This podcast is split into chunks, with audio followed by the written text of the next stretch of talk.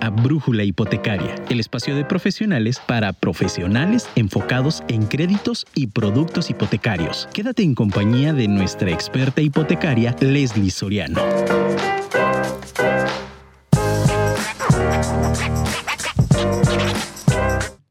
Las grandes oportunidades nacen de haber sabido aprovechar las pequeñas.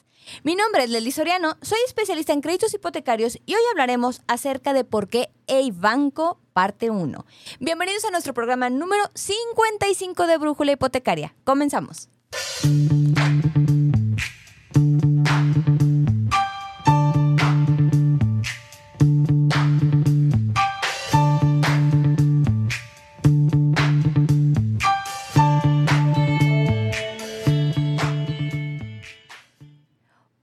Tardes tengan todos ustedes. Espero que estén pasando un excelente y caluroso jueves 29 de septiembre, que por cierto ya es el último jueves del mes.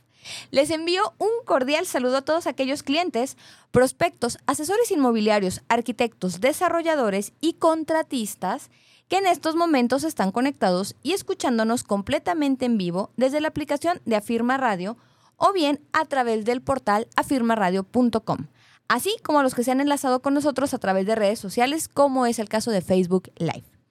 Y como ya se hizo costumbre, aprovecho para recordarles que me encuentran como Brújula Hipotecaria en plataformas como Spotify y Apple Podcast, y que cada lunes se sube el nuevo episodio. Por lo tanto, si no tuvieron oportunidad de escuchar el programa anterior, donde terminamos de hablar de City Banamex, o bien, si son nuevos radioescuchas de nuestro programa, los invito a que terminando la transmisión del día de hoy, se den una vuelta a nuestro podcast, donde hablamos desde puntos importantes como qué es lo que hace un broker, cuáles son nuestros, nuestros servicios, así como la descripción de cada producto y destino hipotecario. Y por qué no, se podrán poner al corriente con esta nueva serie en la que estamos hablando acerca de los distintos bancos con los que trabajamos. Si desean hacernos llegar sus dudas, comentarios o saludos, pueden hacerlo a través de nuestro número en cabina, que es el 33 33 19 11 41, o pueden hacerlo directamente a mi número personal, que es el 33 13 11 12 95. Y como saben, tenemos ya varias semanas con una serie de programas donde estamos platicando acerca de cada uno de los bancos y financieras con las que trabajamos en SOC Asesores. A lo largo de esta misma serie hemos mencionado las principales ventajas, diferenciadores, características, requisitos, entre otros puntos destacables de cada uno de estos bancos, con el fin de que tengan la oportunidad de conocerles y puedan así brindarnos su confianza cuando presentamos la opción u opciones que se acercan más al perfil crediticio o al perfil bancario de cada cliente. Por lo que les recuerdo que hoy en Brújula Hipotecaria hablaremos acerca de por qué el banco parte 1. Pero antes, acompáñenme a nuestra primera pausa comercial. Continuamos. Muchísimas gracias por continuar conectados a Brújula Hipotecaria. Les recuerdo, acaban de escuchar el número en cabina, que es el 33 33 19 11 41. O bien, como les decía, pueden hacerme llegar sus dudas, comentarios o saludos al 33 13 11 12 95, que es mi número personal. Y antes de que hablemos del tema que hoy nos atañe, les quiero recordar que hay algunas instituciones que ya han modificado sus tasas de interés, incluso algunas que tienen promociones y que están próximas a vencimiento. Por lo que es probable que en nuestro podcast encuentren dentro de los programas mención de las tasas anteriores o de los beneficios que había con comisión por apertura y avalúo gratis, ¿no? Nada más quiero hacer ahí el comercial para los que nos están escuchando en vivo y también para los que posterior al día de hoy escucharán la transmisión que tuvimos a través de nuestros podcasts. Muy bien, hablemos ahora del punto importante, el banco. Sabemos que cuando hablamos de este banco, lo primero que se nos viene a la cabeza es ¿quién rayos son esos o qué ofrecen o con qué se comen? Seguramente ya han visto la publicidad, seguramente han escuchado el nombre, pero no sabemos ni quiénes son, ni a qué se dedican, ni nada por el estilo. Pues bien, como primer punto, quisiera platicarles un poquito acerca de esta institución y hacer de su conocimiento que nueva, lo que se dice nueva, nueva no es, ¿ok? Pero eso se los voy a explicar en estos momentos. El banco, como tal, es una marca registrada propiedad de Banco Regional SA, institución de banca múltiple Banregio Grupo Financiero. Creo que ese último nombre, Banregio, sí se les va a hacer familiar, ¿ok? Ahora, ¿Por qué me estoy mencionando a Banregio? Les explico a continuación. Banregio, primeramente, es un banco mexicano fundado el 14 de febrero de 1994 mediante la fusión del Banco Regional del Norte con el Banco Mercantil de Monterrey e inicia sus operaciones el 7 de septiembre de ese mismo año y su sede central está en San Pedro Garza García, Nuevo León.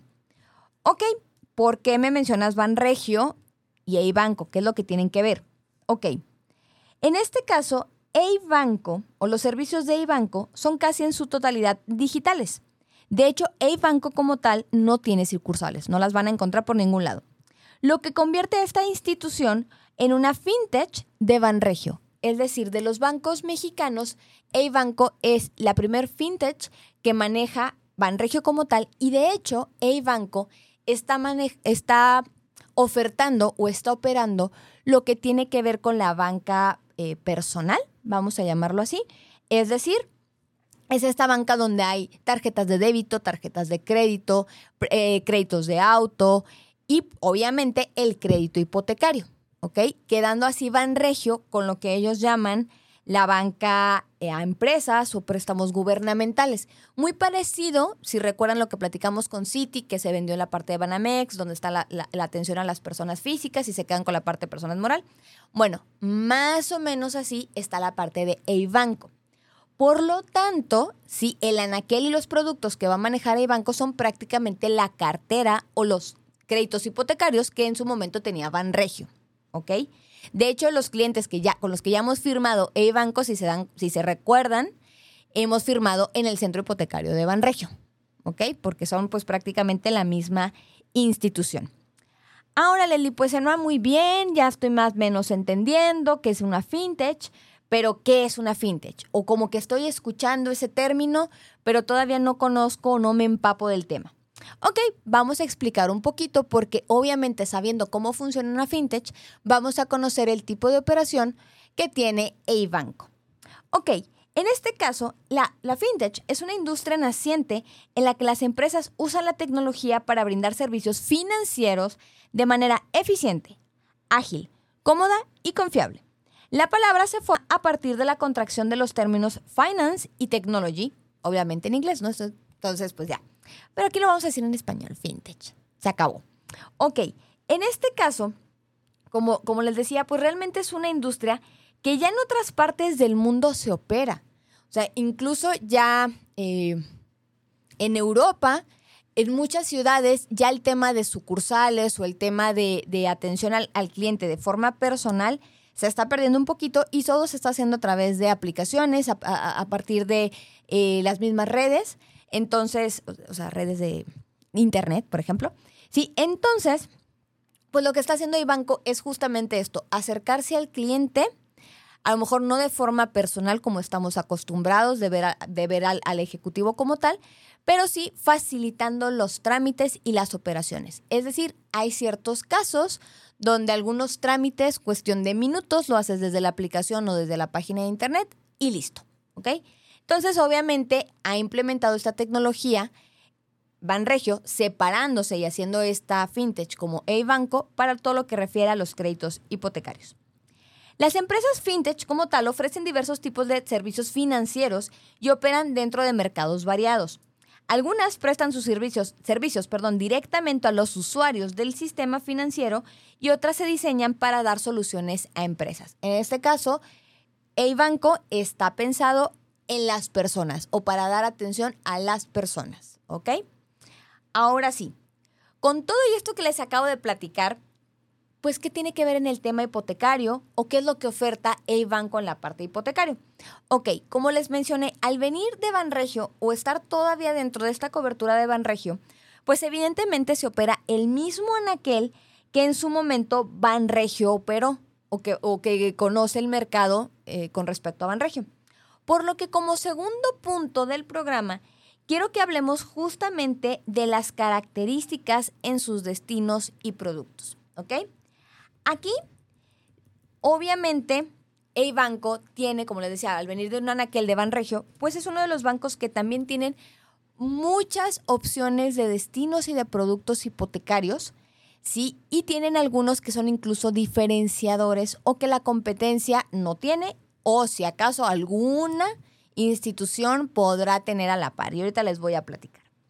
Ok, en el caso de los destinos hipotecarios, pues evidentemente maneja la adquisición, ¿no? Eso ya nos dimos cuenta que eso es un eso es un punto común en todo lo que tiene que ver con el hipotecario. Y para las personas que nos están escuchando recientemente, les recuerdo que la adquisición va en función a la compra de una vivienda nueva usada que esté terminada. Y hago hincapié aquí porque cuando se trata de preventa o cuando se trata de terreno o cuando se trata de compra más remodelación, pues obviamente son productos distintos, con características distintas, sí, e incluso en el tema del trámite se tiene que señalar. Y lo, y lo, lo vuelvo a reiterar, porque a veces pasa, y ya se los he mencionado en programas anteriores, a veces pasa que el cliente hace un trámite o hacemos un trámite y luego me dicen, oye Leli, ya me autorizaron el crédito, ya no quiero comprar, ya no quiero comprar una casa terminada, sino que quiero comprar eh, un terreno. ¿Puedo usar el crédito? No. A lo mejor ya sabemos que tienes posibilidad de salir aprobado porque ya te autorizaron un crédito. Pero no significa que ese crédito vas a cambiar el destino o el uso, ¿ok? Entonces sí es importante mencionar que, bueno, en la parte de adquisición sí lo maneja el banco.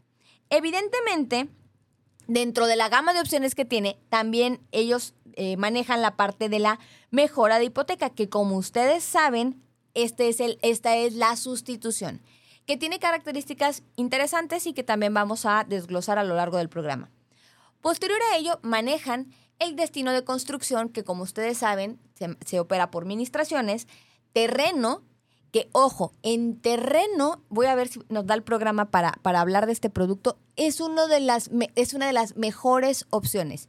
Y en cuanto a tema de opciones, no estoy hablando tanto de la tasa, que ojo, es bastante competitiva para la parte del terreno sino que en, lo que refiere a los aforos, la realidad es que eh, Banco, si de repente le digo Banregio, perdónenme, es que es lo, es lo mismo. Este, en este caso, es una de las mejores opciones, como les decía, en el tema del aforo, ¿sí? Y en el tema de la tasa versus algunos otros bancos o versus la mayoría de la oferta hipotecaria en los bancos tradicionales. También tienen terreno más construcción, remodelación Terminación de obra, que es un producto ajeno. Ustedes saben que hay bancos que tienen construcción, hay bancos que tienen remodelación y no todos operan terminación de obra, ¿ok? Entonces, el banco es un banco que sí lo tiene. Liquidez, sí, con garantía hipotecaria. Hipoteca uno más uno, que no sé si les haga sentido o les recuerda a algún otro banco de color verde que tiene un producto que se llama Tu Casa al Cuadrado.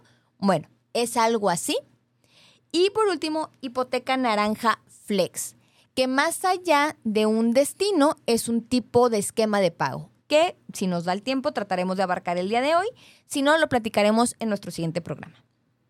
Ok, vamos a empezar con la adquisición porque como saben, pues realmente es el crédito que más se coloca. ¿Sí? La realidad de las cosas es que para nuestros radioescuchas, sí, lo más común es ese interés de comprar algo que ya está terminado o que está próximo a, terminar su construcción y adquirirlo. Entonces, en la parte de adquisición, banco solamente operará lo que es el crédito tradicional o lo que nosotros hemos llamado a lo largo de los programas el crédito 100% bancario. Adicional a ello, sí aparece o sí opera con la prestación de Infonavit y solamente Infonavit, es decir, la parte de apoyo Infonavit y la parte del Cofinavit en el esquema tradicional. También quiero reiterar este punto porque sabemos que existe para independientes y lo estuve platicando hoy en la mañana en una inmobiliaria con, con Carla de Otoch, inmobiliaria, y con ella estuve platicando que, bueno, cuando son independientes, ya lo hemos mencionado, existe el cuenta Infonavit más crédito bancario, que es como un coffee para independientes. En este caso, no. En este caso, eh, banco se limita al esquema tradicional 100% bancario, se limita al apoyo Infonavit y se limita al Cofinavit tradicional. ¿Ok? Perfecto. En este caso, cuando hablamos del 100% bancario, el banco nos puede aforar hasta el 90% del valor de la propiedad. Evidentemente, y como les reitero, va en función del ingreso del cliente, de su capacidad de pago y obviamente vamos a platicar también de los perfiles, porque ahorita que hablemos de tasas, plazos, entre otros puntos importantes, se darán cuenta que también maneja El banco también maneja segmentos. Ok, cuando es meramente bancario, les decía, podemos llegar hasta el 90%. Mientras que en el caso en el que participe Infonavit, ya sea en apoyo o en coffee, como lo mencioné anteriormente, sí, el aforo puede subir hasta el 95% del valor de la propiedad, por lo que el desembolso por parte del cliente es menor, evidentemente de manera considerable.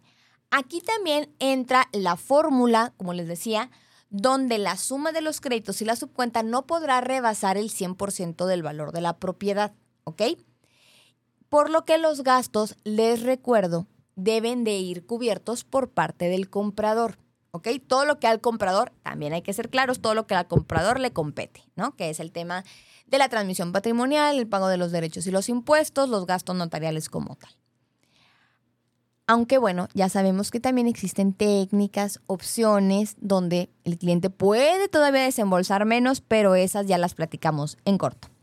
Ahora, quiero platicarles un poquito de los plazos porque estos también van a estar en función o van a ser importantes para la asignación de tasa.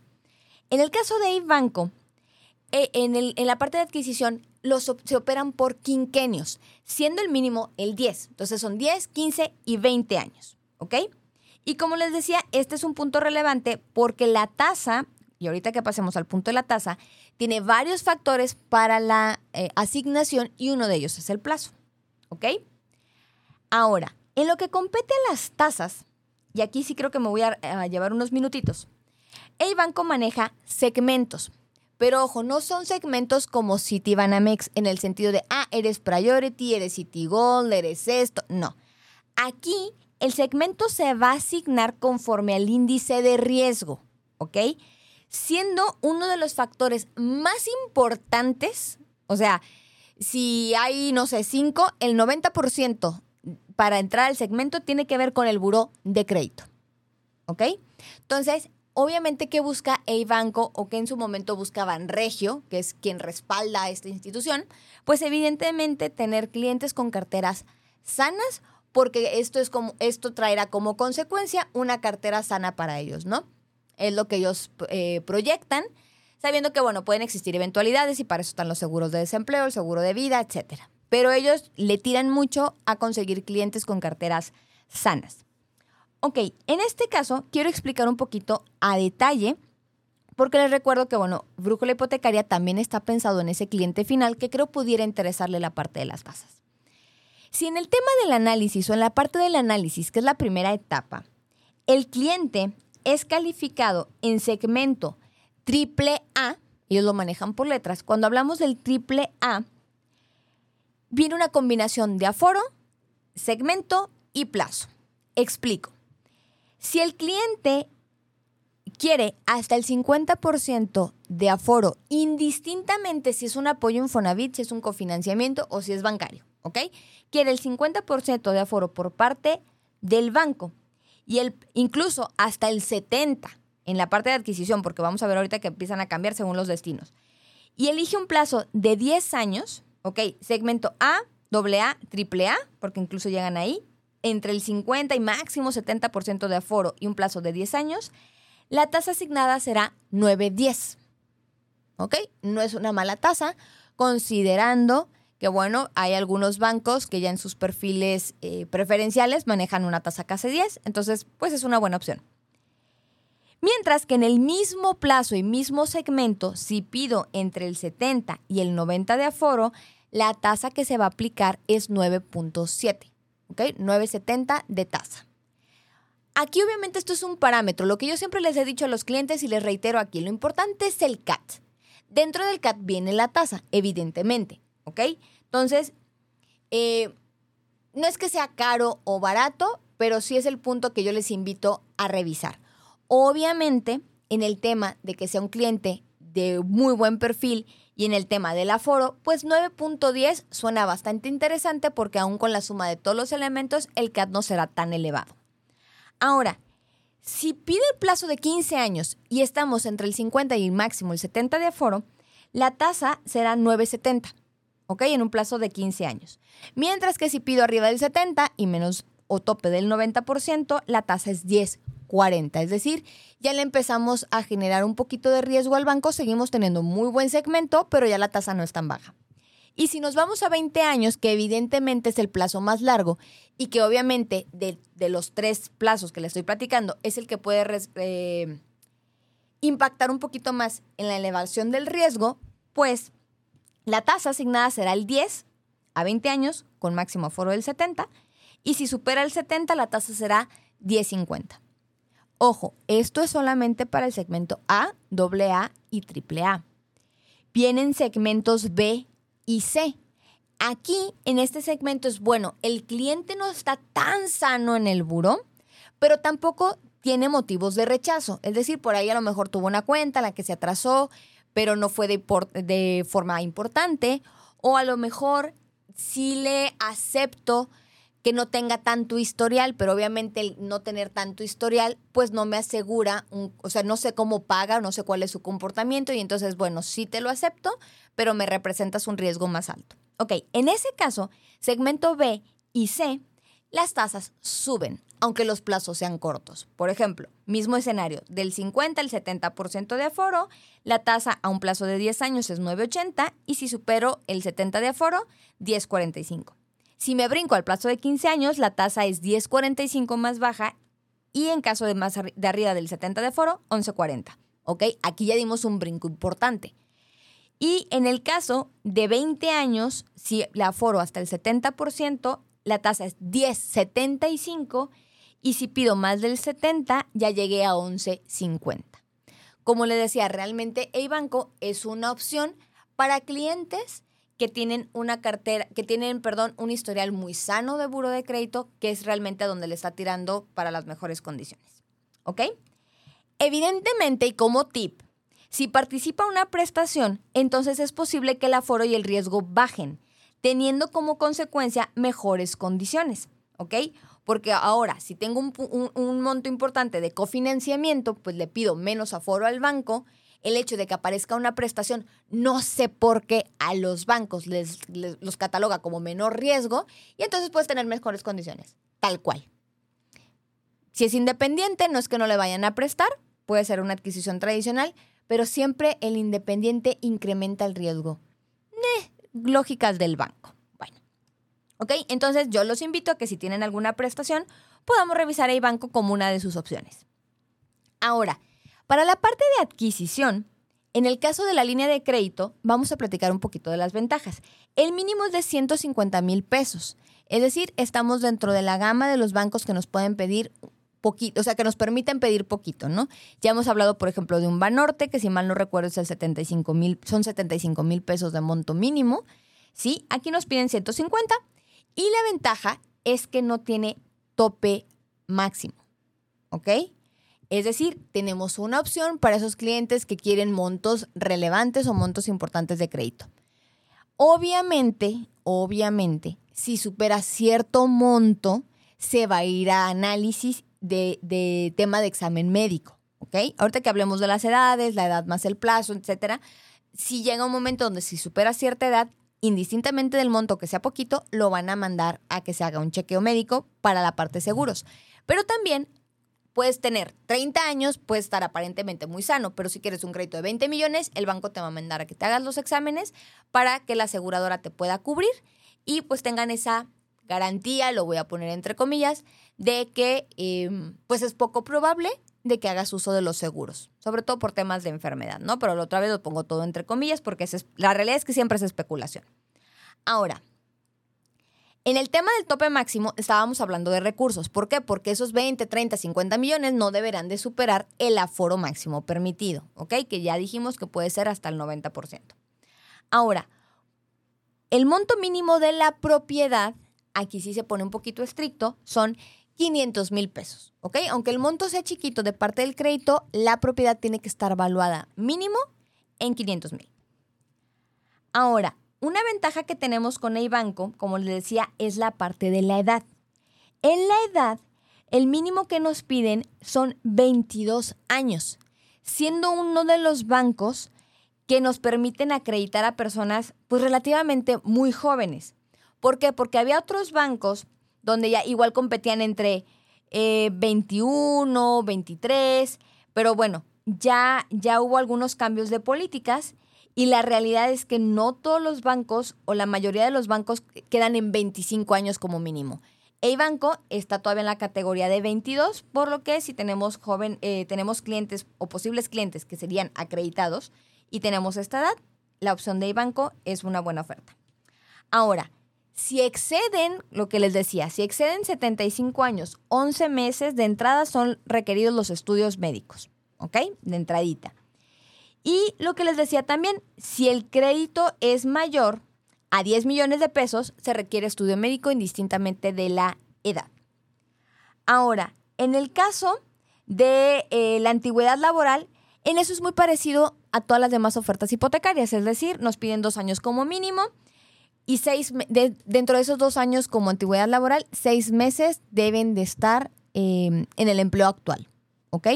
Hay algunas opciones, creo que en su momento no lo platiqué en el programa de Scotiabank, pero hay algunas opciones de banco que cuando participa el Infonavit te dicen, ok, no me cumplen los seis meses en el empleo actual, pero tienes cinco, te lo acepto, pero la suma de tu empleo anterior sí me tiene que dar los dos años, ¿no? Aquí en el banco sí nos piden que se cumplan los seis meses, ¿ok?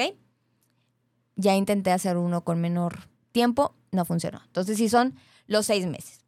Ahora, otra de las ventajas que tienen en el caso de A-Banco es la relación pago-ingreso, que es decir, que nos pide un 2 a 1. Y esto es muy bueno, sobre todo cuando estamos limitados en la comprobación o en su momento estamos ligeramente excedidos en nuestro presupuesto, en nuestros gastos reflejados en buro. Entonces, mm, tenemos esta opción. Ahora, otras de las ventajas o características que tiene el banco con la parte del crédito de adquisición bueno, en este punto es una desventaja la realidad, es que solamente puede sumar ingresos el cónyuge. Les recuerdo, hay bancos que te dejan que sean familiares, hay bancos que te dejan que sean personas eh, que no tengan ninguna relación consanguínea. Aquí hay banco es un poquito más tradicional y te dice, ¿quieren sumar ingresos? Sí, en el caso de la adquisición, hablamos de que solamente puede ser el cónyuge. Ok, esas son como las características principales de la adquisición. Ya los detallitos, que cómo se asigna la tasa, hasta qué momento sabemos, y eso lo podemos platicar aparte. Eso es como un breve resumen. Ahora, no todo es, no todo es malo en el banco. O sea, ahorita que hablamos de las tasas y los segmentos, a lo mejor alguien se me pudo agüitar. No todo es malo. Vamos a platicar de las green flag que tiene el banco en la parte de adquisición. Y es que una de las ventajas es que acepta cualquier actividad económica. ¿Ok?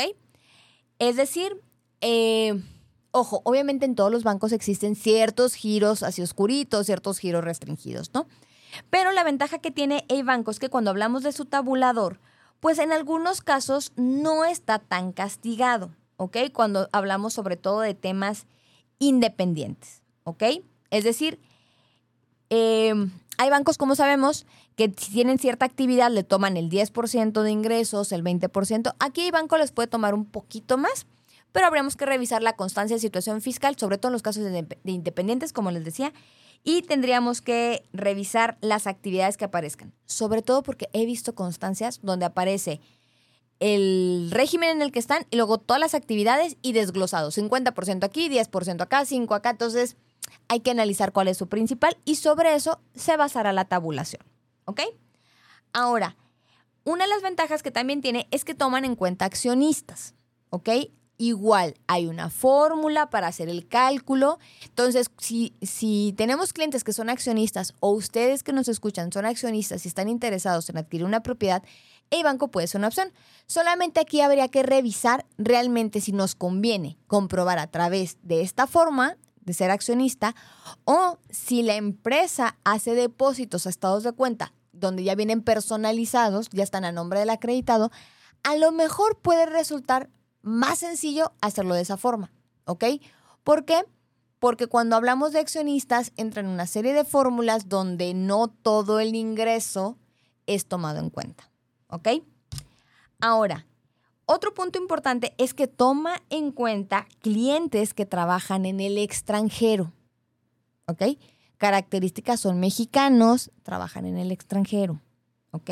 Entonces tenemos por ahí la posibilidad de aquellos clientes, sobre todo, sobre todo cuando hablamos de clientes que están en frontera, pues este producto puede ser bastante interesante para ellos. Y en caso nota, aquí si pongan este, algo relevante, negritas la información, es que en caso de que el cliente no tenga historial crediticio, ¿ok? En caso de que no lo tenga, se considera una revisión.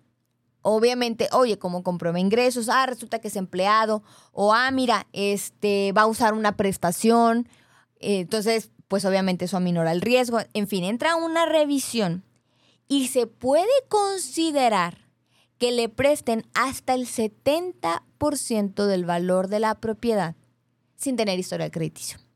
¿Ok? Entonces, creo yo que esta es una muy buena eh, green flag, una buena característica del producto ¿Por qué?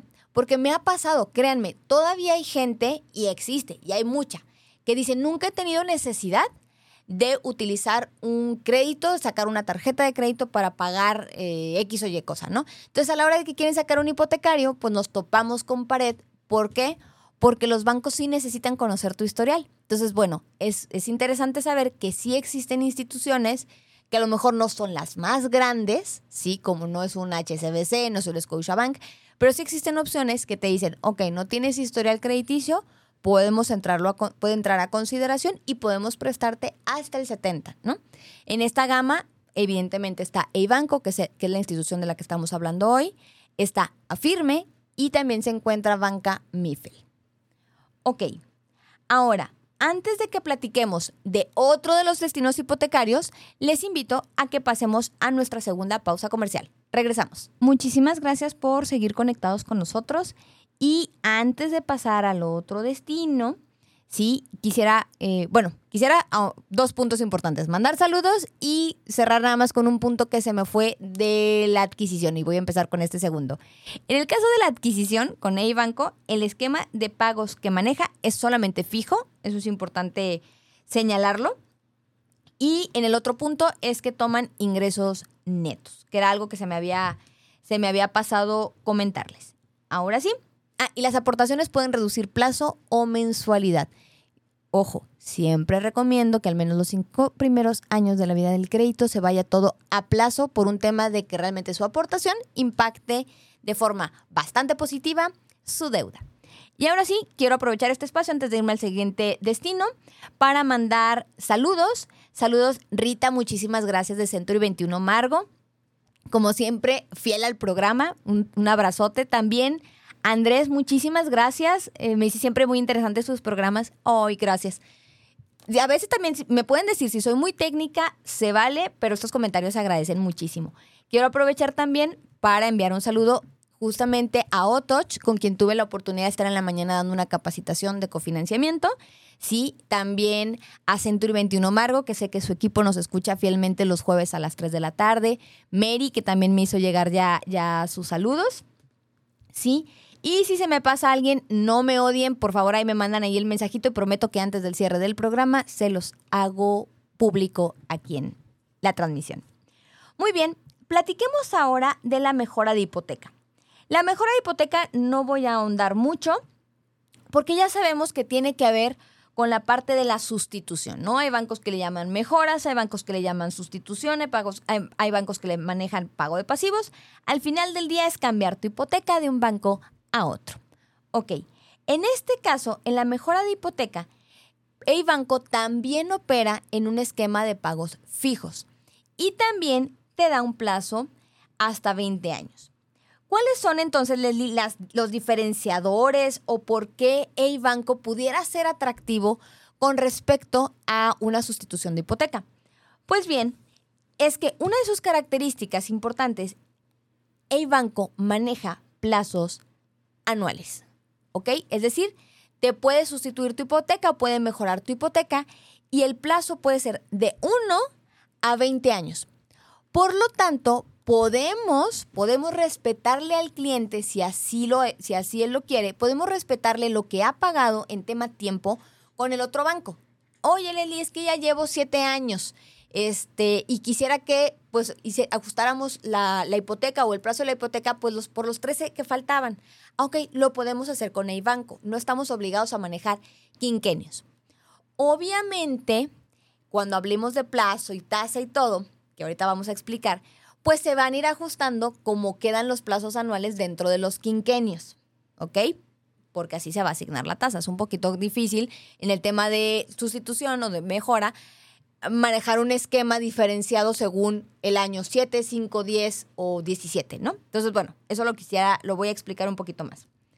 Ahora, como les decía, se respeta, podemos respetar el plazo, ya sea eh, dejarlo igual o podemos incrementarlo o podemos disminuirlo, ¿ok?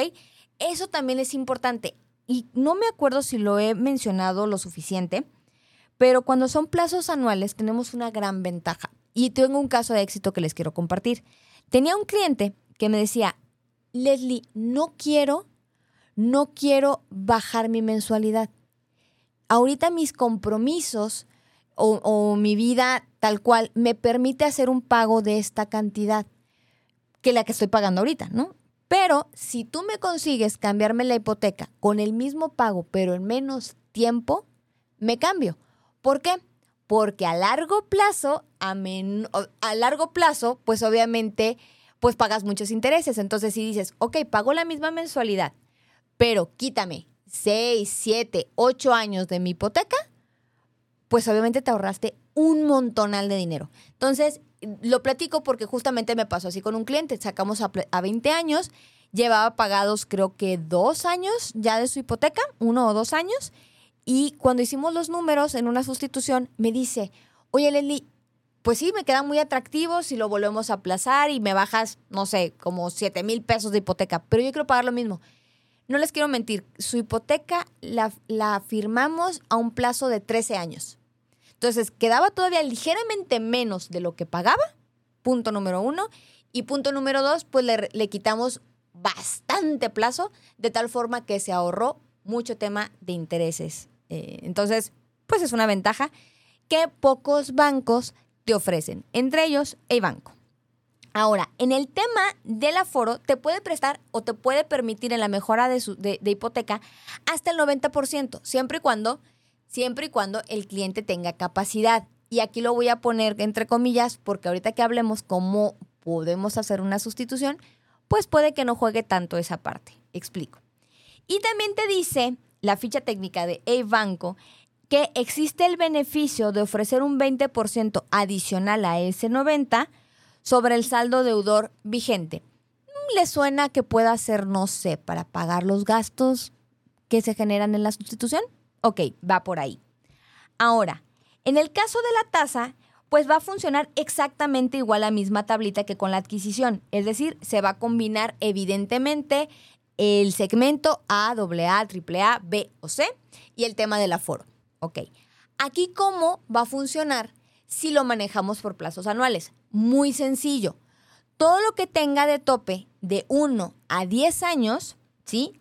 van a entrar con las políticas de aforo, ¿sí? De tasa 910, eh, sí, 910 o 970, según si pide menos del 70 de aforo o más del 70, ¿ok? En un plazo de hasta 10 años.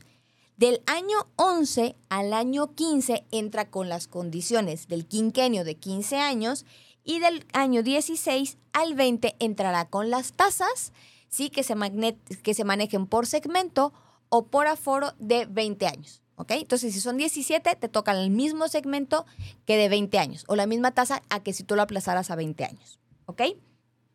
Mismos escenarios con segmento B o segmento C. Ahora, ¿qué otras ventajas tiene o por qué tendría yo que, mirar a banco para la parte de sustitución? Ok, muy sencillo.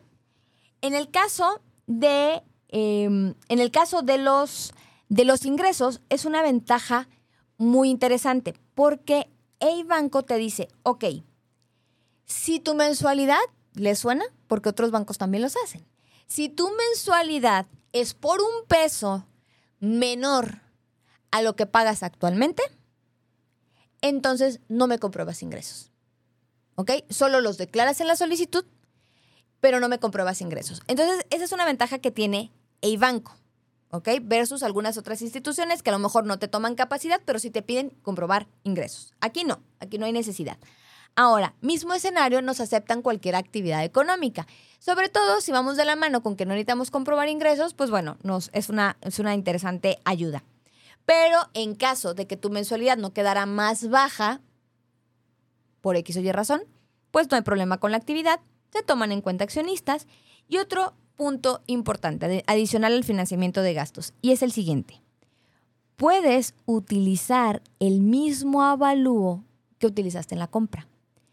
Obviamente, este debe de cubrir los lineamientos de Sociedad Hipotecaria Federal. Es decir, el banco es uno de los pocos bancos que me dicen, ok, tú tienes, resulta que tienes un año con tu hipoteca y seguramente la plusvalía que se generó no fue tanta, lo vamos a poner entre comillas, de cuando compraste a, a la fecha reciente. Entonces, pues bueno, puedo respetarte o puedo tomarte el avalúo previo siempre y cuando pues este cumpla con las políticas que nos marca Sociedad Hipotecaria Federal.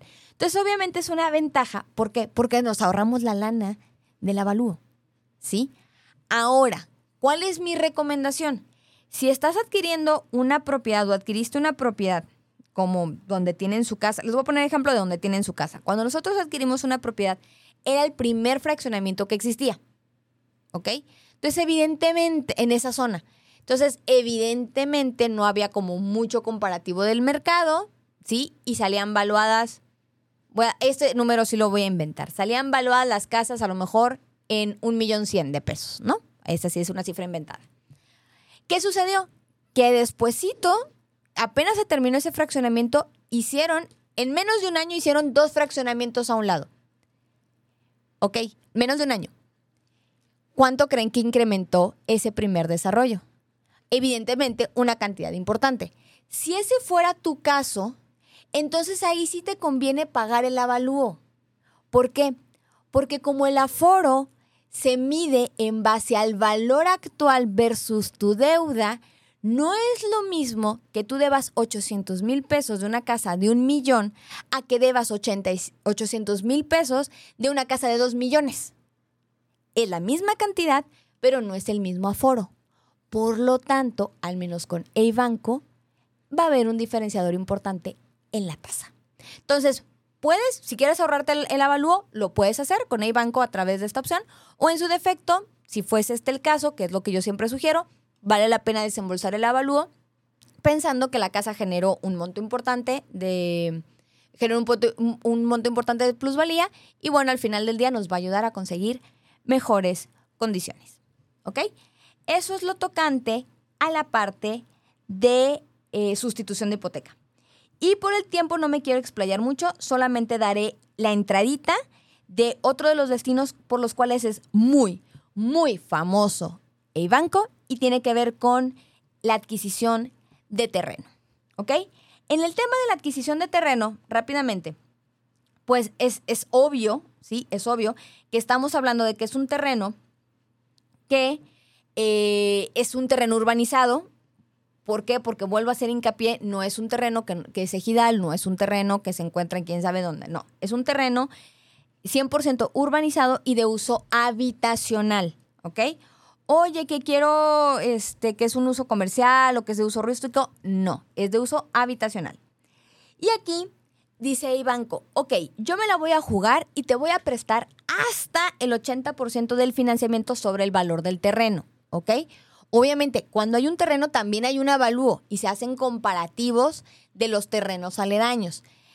En terreno, y, les, y es algo que pasa muy chistoso, es un poquito complicado hacer los comparativos, pero bueno, se hacen y a veces sucede que salen valuados mucho más alto de lo que realmente te lo, te lo venden, ¿no? Ahí te paso el tip y obviamente eso te beneficia en la tasa. En el banco conviene, conviene considerablemente tomarlo en cuenta para la parte del terreno.